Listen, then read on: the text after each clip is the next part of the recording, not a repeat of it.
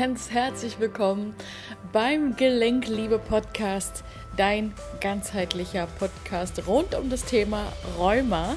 In dieser Podcast-Folge erfährst du, inwiefern das Einhalten von Ernährungsplänen wichtig für die Reduzierung deiner Symptome sind. Ja, genau. Ernährung ist meiner Meinung nach super, super wichtig es gibt in der Ernährung so viele Möglichkeiten, antientzündlich zu handeln. Und ich denke auch wirklich, dass es die viel bessere Alternative ist zum Medikamentenkonsum, ähm, der ja leider mit sehr, sehr vielen Nebenwirkungen und Einschränkungen verbunden ist. Und wenn man wirklich die Möglichkeit hat, in der Natur eine Lösung zu finden, ist das wirklich ein Geschenk. Allerdings Trotz alledem ist meiner Meinung und Erfahrung nach natürlich die Ernährung nichts anderes als auch die Symptome zu drücken, nur halt ohne Nebenwirkungen. Ja, an der Ursache ist ja nach wie vor nicht geschraubt worden. Und ich merke einfach die Panik ähm, in dem Verhalten, wie diese Menschen einfach ihre Ernährung verfolgen. Dass mittlerweile irgendwie Ernährung so der Strohhalm ist, an dem sie sich klammern. Verständlicherweise auf der einen Seite, weil ich meine, ähm, sie kennen ja nur alternative Medikamente und alternative Ernährung. Und dann bleibt man lieber bei der Ernährung. Und bei der Ernährung ist natürlich nicht so, dass man eine Tablette nimmt und dann war es das, sondern bei der Ernährung oder bei der antientzündlichen Ernährung spielen natürlich ja mehrere Komponente eine Rolle, ja, auf die man achten darf. Und ähm, und dann merke ich ganz oft, dass an dieser Stelle so eine gewisse Panik ausbricht, wenn ja mal vielleicht nicht das Richtige auf dem Teller liegt, man sich vielleicht mal einen Ausrutscher gegönnt hat oder einfach auch nicht gegönnt, weil letztendlich äh, man sich damit selber bestraft am Ende.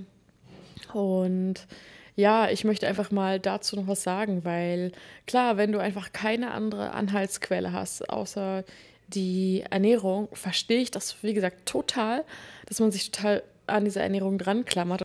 Ich habe sowieso das Gefühl, dass die Ernährung die heutige neue Religion ist, dass ähm, jeder anstatt heute sagt, ich bin evangelisch oder weiß der Kuckuck was, dass man sagt, ja, ich bin vegan oder ich bin Paleo oder so. Das ist quasi so heute so die Definition, das Nonplusultra, wie sich so Menschen quasi miteinander vorstellen. Also es ist halt nicht mehr nur, ich bin Managerin, was sowieso ja auch gar nichts wirklich über die Person sagt, sondern nur über ihren Beruf, sondern es wird auch gesagt, ja, ich bin Managerin und ich bin Veganerin. Oder es wird von Anfang an gesagt, ja, ich bin Veganerin. Also man definiert sich wirklich über das Essen. Ähm, ja, und wie gesagt, bei diesem Einhalten von dem Essen beobachte ich wirklich so eine Panik, dass ähm, wenn ich bloß ein Fitzelchen davon esse und dieses und jenes, dann geht es mir schlecht, dann geht es meinem Körper schlecht. Und diese Panik, diese Angst dahinter ist so groß, dass letztendlich das dann auch wirklich passiert. Dass das dann passiert, du isst etwas, was nicht zu deinem Ernährungsplan passt und dann, boom, kriegst du wieder einen Schub. Selbsterfüllte Prophezeiung, sage ich dazu nur. Ja, und natürlich geht es darum, größtenteils gesund zu essen, weil der Körper natürlich auch leidet durch den ganzen unterbewussten Prozess, ja, diese Traumata, die wir noch nicht bearbeitet haben. Und das zerstört den Körper. Ja, heißt ja nicht umsonst Autoimmunerkrankung. Und deswegen ist es schon wichtig, da auch mit Ernährung nachzuhelfen. Besonders in der Anfangsphase empfehle ich das. Aber das Ganze bitte nicht zu versteifen, weil das Problem ist dann, dass ähm, du dir selber so einen Druck auflegst, dass am Ende es eigentlich egal ist, in welche Richtung du gehst. Du hast immer Stress und du provozierst dadurch die Symptome noch mehr. Einmal, wenn du dir wirklich, ich sag mal, Gelüste verbietest, ja, dann setzt du dich noch mehr unter Druck, weil du dann deine Bedürfnisse ignorierst. Das bedeutet, wenn du deine Bedürfnisse ignorierst, dann gehst du wieder straight durch die Mitte durch, ja, ignorierst, was um dich herum ist und ähm, ja, ist halt, was auf deinem Plan steht. Perfektionismus, kannst einen Haken hintermachen, aber was deine Bedürfnisse, deine wahren Bedürfnisse angeht, Boah, die hast du mal eben hinten liegen gelassen, ja. So, das ist auch mega kontraproduktiv, ja, weil dann bestrafst du dich nämlich unterbewusst deswegen auch alleine schon, weil du nicht auf deine Bedürfnisse gehört hast. Das heißt, ähm, die Schmerzen werden schlimmer. Dann gibt es nämlich noch das andere Extrem, wenn du ähm, zwischendurch dann, dadurch, dass du dir die Sachen auch verboten hast, und du kennst das ja auch, wenn du vielleicht auch kleine Kinder in deinem Umfeld hast, wenn du einem Kind etwas Süßes verbietest, dann will das Kind diese Süße umso mehr. Ja? Und das wird jammern, das wird schreien, das wird weinen, das wird wütend auf dem Boden stampfen. Und wenn du, wenn man jetzt von einem Erwachsenenanteil spricht, als Elternteil, symbolisch, wenn du aber immer noch nicht nachgibst und sagst nein, nein, nein, dann nimmt sich das Kind das heimlich, beziehungsweise wenn man jetzt von dir redet, in deinem schwachen Moment, ja, nimmt es da sich das Süßes und denkt, ach naja, ist ja nicht so schlimm. Aber was dann passiert ist, dass das Kind natürlich nicht nur ein Lolli ist, sondern das Kind ist dann die ganze Packung. Vergiss nie, das Kind bleibt ein Rebell. Und diesen kindlichen Anteil, den hast du in dir drin, den hat jeder von uns, ja. Das heißt, alles, was wir verboten bekommen, generell in unserem Leben, das wollen wir umso mehr, ja. So, und dann kannst du dir einfach mal vorstellen, wie das dann jetzt auch ist mit dir, wenn du zu dir sagst, nein, du musst jetzt 100% diesen Plan verfolgen, dass du dann einfach so streng und so starr mit dir bist und wenn du nämlich dann aus diesem aus dieser Strenge heraus das nicht halten kannst, weil dieser innere Kindsanteil auch noch in dir ist, den du aber vergessen hast, der aber sehr präsent ist, der dich dann dazu bringt, was zu essen, dann kommt am Ende dieser Erwachsenenanteil raus und bestraft den Kindsanteil. Ja, im Sinne von, ja, das war jetzt aber nicht so geil, was du gemacht hast. Ne? Ähm, du hast dich nicht an die Regeln gehalten, du hast was Süßes gegessen, du weißt, dass das schlecht ist für deine Gelenke, du weißt, dass es schlecht ist für deinen Körper und zur Strafe kriegst du jetzt Hausarrest. Hausarrest ist ja noch schön und gut. Was wir aber heutzutage machen, ist, dass wir uns nicht Hausarrest geben, sondern vielleicht könnte man es Körperarrest nennen, fällt mir gerade ein. Denn wir bestrafen uns auf der körperlichen Ebene. Wir geben uns dann noch mehr die Symptome. Die Gelenke werden noch steifer, noch angeschwollener, tun noch mehr weh, werden noch heißer. Und dann haben wir wirklich eine Antwort gefunden und sagen, siehste, habe ich dir doch gesagt, ist schlecht. So, das Problem ist aber, dass dadurch das Problem ja nicht gelöst ist, sondern dass es so weiterläuft, weil weiterhin hat dieses Kind die Information, es ist schlecht, wenn es was Süßes ist. Es ist quasi ein Verbot ausgesprochen worden. Das heißt, das Kind möchte es umso mehr haben. So. Und ähm, da sehe ich tatsächlich das Problem. Und ich persönlich bevorzuge das intuitive Essen. Ja, das mache ich persönlich auch. Ich esse im Prinzip alles das, worauf ich Lust habe. Ich verbiete es mir nicht, aber ich mache das mit ein paar Übungen dazu. Und zwar ist es nämlich ganz, ganz wichtig, unser emotionales Zentrum und das Essenszentrum ist ja ganz eng miteinander verknüpft. Das heißt, wir haben auf die Speisen Lust, mit denen wir etwas kompensieren können. Ja.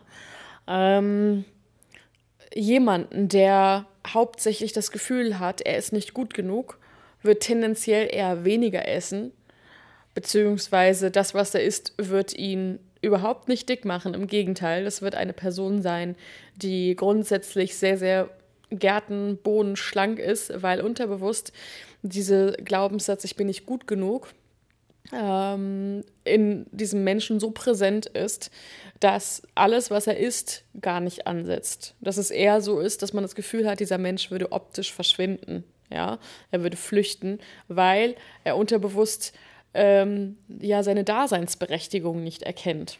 Ja. Und ähm, ja, dann gibt es aber auch noch diejenigen, die haben viel mit Verlustängsten zu tun, die haben Probleme, alleine zu sein.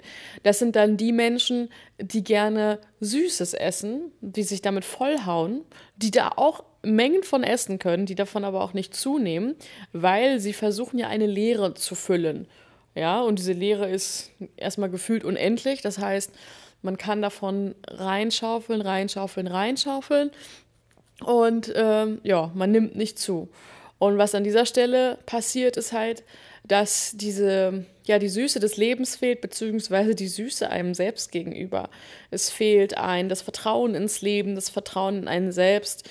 Ähm, man hat diese große Angst vom Alleinsein. Das heißt, man kompensiert dieses Alleinesein zu Hause, indem man isst. Ja. Grundsätzlich kann man das mit allem, was man isst, ähm, in dem Moment, wenn man sich versucht, dadurch abzulenken, gleichzusetzen, aber insbesondere halt eben die Süßigkeiten. Und ähm, was an der Stelle wichtig ist, wenn du merkst, dass du irgendwie bestimmte Gelüste hast, ja, dass du dich, also dass du dir das auf gar keinen Fall verbietest, ja, dass du dich aber als erstes fragst, okay, welches Gefühl fehlt mir denn gerade? Ja, welche Emotion möchte ich fühlen? Und dir das erstmal im ersten Schritt bewusst machst und im zweiten Schritt, dass du dir, wenn es jetzt zum Beispiel Selbstliebe ist, dass du dann einfach auch mal zu dir sagst, ich liebe mich. Ja, dass du das ein paar Mal sagst als Affirmation und dir dann dieses Süße nimmst und dich ganz bewusst an den Tisch setzt, dir das vernünftig dekorierst, wirklich dir bewusst die Zeit nimmst, ohne Ablenkung Handy, ohne Ablenkung Fernseher oder was man sonst noch so macht. Und dann genießt du ganz bewusst dieses Essen, diese Süßigkeit und erlaubst es dir, aber wie gesagt nur unter dieser Bedingung eben, und schaust mal, wie viel du wirklich davon brauchst. Ja, oder ob du dann irgendwann sagst, ja, das reicht mir jetzt. Ja. Ähm, das ist jedenfalls eine ganz gute Übung und das ist, wie gesagt, auch nichts, was von heute auf morgen irgendwie, also zu 100 Prozent funktioniert. Das ist eine Übung, die muss man trainieren, so wie andere ins Fitnessstudio gehen. Aber ganz, ganz wichtig ist, verbiete es dir nicht. Und das Witzige ist, Sobald du es dir nicht verbietest, dann isst du halt eine Kleinigkeit von, du hast aber nicht diese Heißhungerattacken, du mampfst das nicht alles so in dich hinein, als wenn du es dir verbieten würdest. Das ist Punto Numero uno. Und an der zweiten Stelle ist es nämlich dann so, dass wenn du dir das erlaubst, auch was Süßes zu essen, hast du danach auch automatisch Bock wieder auf was Herzhaftes. Ich sag mal in Anführungsstrichen Gesundes, weil gesund ist ja immer relativ. Das definiert ja jeder für sich persönlich anders aber was Gesundes, sage ich jetzt einfach mal. Und genau, das ist nämlich auch die Dualität des Lebens, weil wir können ja nur dann Essen als gesund betiteln, bezeichnen, wenn es auf der anderen Seite ungesundes Essen gibt. Ja, weil sonst würde man ja sagen, einfach nur Essen. Aber wir kategorisieren das und wir bestrafen uns auch dafür, ja, wenn wir das falsch machen. Und wir sind das aber nicht anders gewöhnt. Wir haben schon als Kind gelernt, als Säugling, wenn wir traurig waren, sind wir bei Mama an die Brust gekommen. Ja, und die Muttermilch ist süß. Ja, beziehungsweise wir sind es gewohnt, was im Mund zu haben, irgendwas zu uns zu nehmen. Das ist eine, eine Konditionierung. Und ja, die wird auch erstmal, die wird auch erstmal so eine Weile bleiben, bis wir das durchschaut haben und gesagt haben, okay, ich möchte da wirklich aktiv etwas verändern. Und ja, wie wäre es denn, damit heute mal anzufangen und das, wie gesagt, mit einer Grundhaltung von Offenheit und Entspanntheit anzugehen. Und sobald du dich selber nicht mehr dafür kritisierst, was für Gelüste du hast und was du isst und so, du wirst merken, dass in dir einfach so ein Frieden herrscht das ist einfach so ein inneres Konfliktpotenzial, dieses ganze Prozedere. Und das ist wieder super relevant für Entzündung im Körper. Also wirklich sei nicht so hart zu dir selber. Und ich kenne halt ganz, ganz viele, die dann gesagt haben, okay, sie sind jetzt Veganer, weil sie halt gehört haben, dass Fleisch schlecht ist und so, ähm, wollen aber irgendwie auch Fleisch essen. Also haben trotzdem schon diese Gelüste auch, aber verbieten sich das. So, und im Prinzip ist es ja nichts anderes, als wenn, als wie du, als wenn du halt gegen deine Grundbedürfnisse gehst. So, und deswegen lade ich dich einfach mal wirklich ein, genau hinzufühlen, was deine Bedürfnisse sind, ja, was du wirklich willst, ähm, denn nur dann kannst du auch wirklich ins Gleichgewicht mit deinem Körper kommen, wenn du wirklich auch die Dualität des Lebens akzeptieren kannst. Und ähm, ja, Ich freue mich auf jeden Fall über ein Feedback unter meinem aktuellen Post bei Instagram oder bei Facebook. Schreib mir gerne, wie es dir gelungen ist. Ansonsten kannst du mir auch immer gerne Themenvorschläge schicken an hallo.verenafassbender.com oder bei Instagram oder bei Facebook, wie du auch am besten zu erreichen bist. Und ansonsten wollte ich schon mal ankündigen, dass am 24. Februar das Gelenkliebe-Programm startet. Ja, 2.0. In dem Gelenkliebe-Programm geht es natürlich auch um intuitive Ernährung und ähm, darum, die Blockaden zu lösen, beziehungsweise du wirst überrascht sein, wie sehr all die Dinge doch miteinander zu tun haben, aber auf eben eine andere Art und Weise, als du es dir vielleicht vorgestellt hast. Und diese Podcast-Folge war halt eben jetzt ein kleiner Vorgeschmack darauf. Und wenn du magst, wenn du gerne wissen möchtest, ob das für dich das Richtige ist, dann kannst auch du mir gerne schreiben. Dann verabreden wir einen Telefontermin zusammen.